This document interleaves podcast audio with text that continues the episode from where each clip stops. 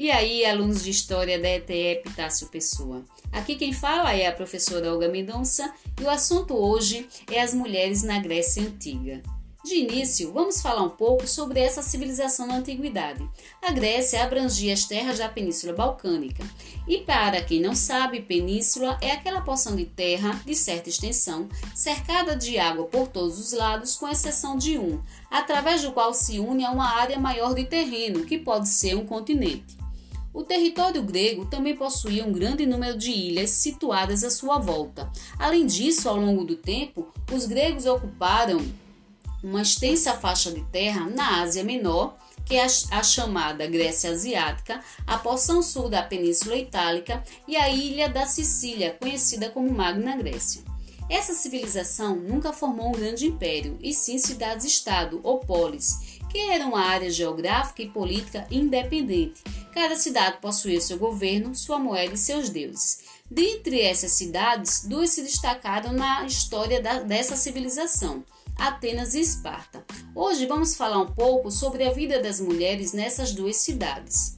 Atenas é a cidade grega sobre a qual nós temos mais conhecimento, devido a um grande número de fontes históricas produzidas sobre ela, fontes escritas, imagética e arqueológicas. A Grécia ela foi erguida pelos jônios no alto de uma colina, a poucos quilômetros do mar Egeu. A cidade possuía bons portos naturais, o que estimulou os atenienses a se voltarem desde cedo para a navegação, a pesca e o comércio marítimo.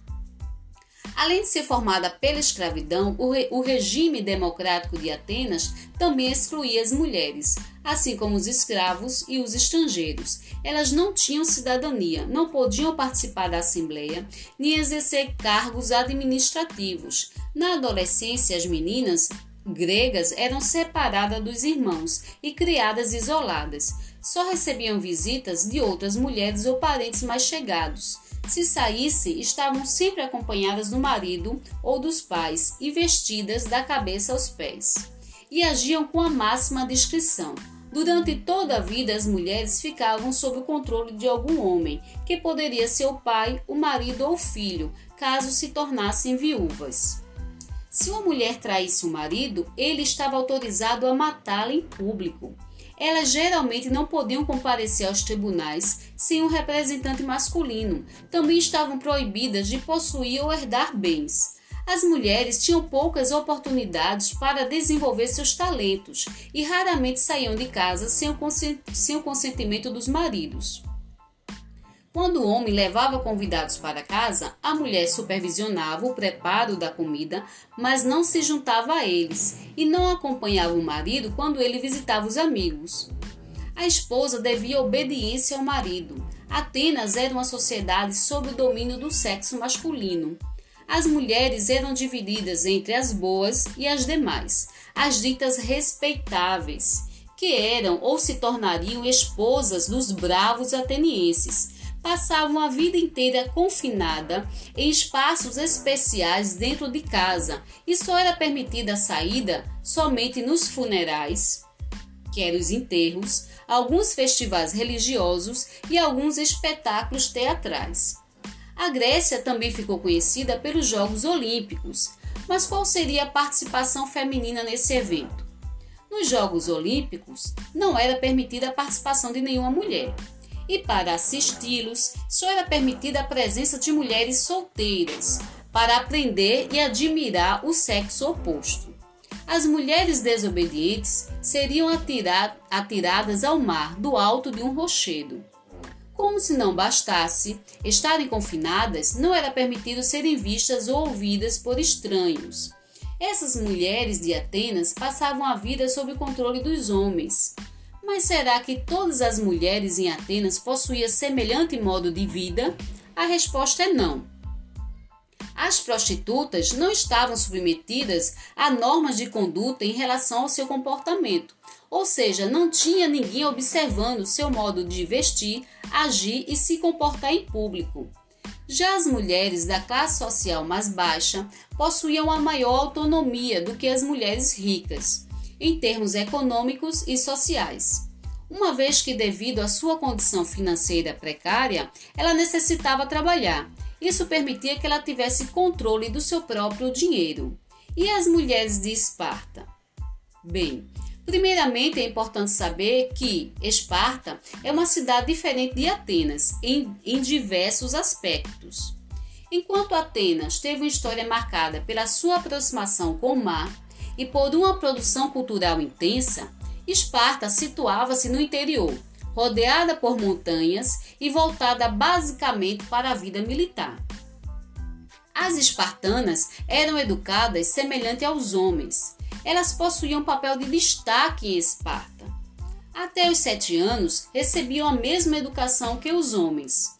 Após essa idade, ocorria uma distribuição das funções. Os homens dedicavam-se aos cuidados com a guerra e a política interna. Já as mulheres deviam dedicar-se a exercícios físicos para darem à luz a filhos saudáveis e robustos e recebiam treinamento de guerra caso fosse necessário defender a cidade. Elas podiam possuir propriedades e administrar os bens da família, enquanto seus maridos participavam das atividades guerreiras. E o casamento na Grécia Antiga? Grande parte da tradição do matrimônio no Ocidente vem da Grécia Antiga. Assim como hoje, a união na Atenas do século V a.C. era regulamentada por um contrato, que ficava depositado nas mãos de uma terceira pessoa. Caso essa mulher não pudesse ter filhos ou traísse a seu marido, o divórcio era autorizado. A cerimônia ocorria na casa dos pais da noiva, e era o pai que entregava a filha ao marido. O rito era seguido de um banquete nupcial, onde a noiva permanecia de rosto coberto, vestida de branco e com flores na cabeça. Depois disso, uma procissão acompanhava o casal até o seu novo lar. Diante da porta, reproduzia-se a cena clássica de novelas e filmes românticos. O homem segurava a mulher no colo para que ela não tocasse os pés na soleira. O último ato ocorria quando os noivos rezavam diante do altar do fogo sagrado. Havia esse local de adoração e preces em todas as casas gregas. Eles repartiam o bolo e frutas. Eles iam para a cama entoando um hino nupcial. No dia seguinte, mais uma etapa da celebração. A noiva entregava seu véu à deusa Hera, protetora do matrimônio, e recebia presentes de amigos e parentes. Casar e ter filhos era um dever cívico e religioso em toda a Grécia. O espartano, por exemplo, era obrigado a casar antes dos 30 e só era respeitado depois de ter filhos. Quando nasciam seus filhos, cabia ao pai decidir se aceitava as crias ou não. Geralmente recém-nascidos frágeis eram mortos. Os sobreviventes ganhavam uma espécie de batismo, e cinco dias depois era escolhido o nome com festa. Não havia sobrenomes.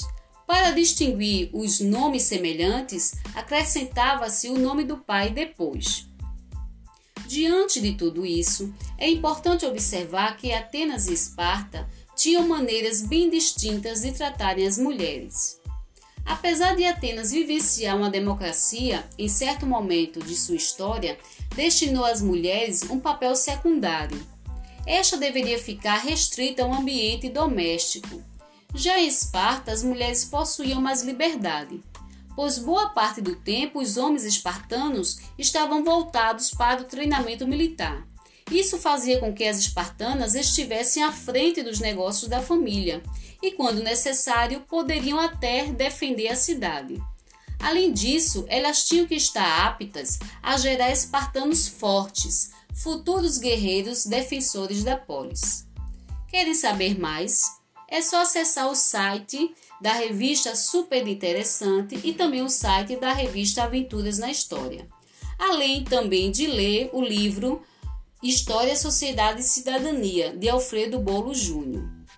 É isso, espero que tenham gostado. Um forte abraço e até breve!